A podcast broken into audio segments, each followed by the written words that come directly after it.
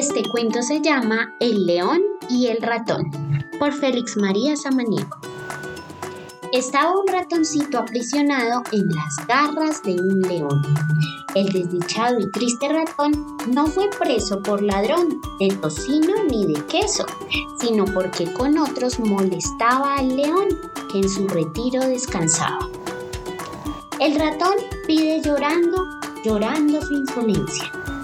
Al oír implorar la real clemencia, responde el rey en majestuoso tono. No digas más, Tito, te perdono. Poco después, cazando, el león se tropieza con una red oculta en la maleza.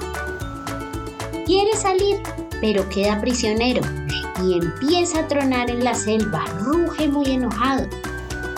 El libre ratoncito, que lo siente, llega corriendo y roe rápidamente los nudos de la red de tal manera que al fin rompió los grillos de la fiera.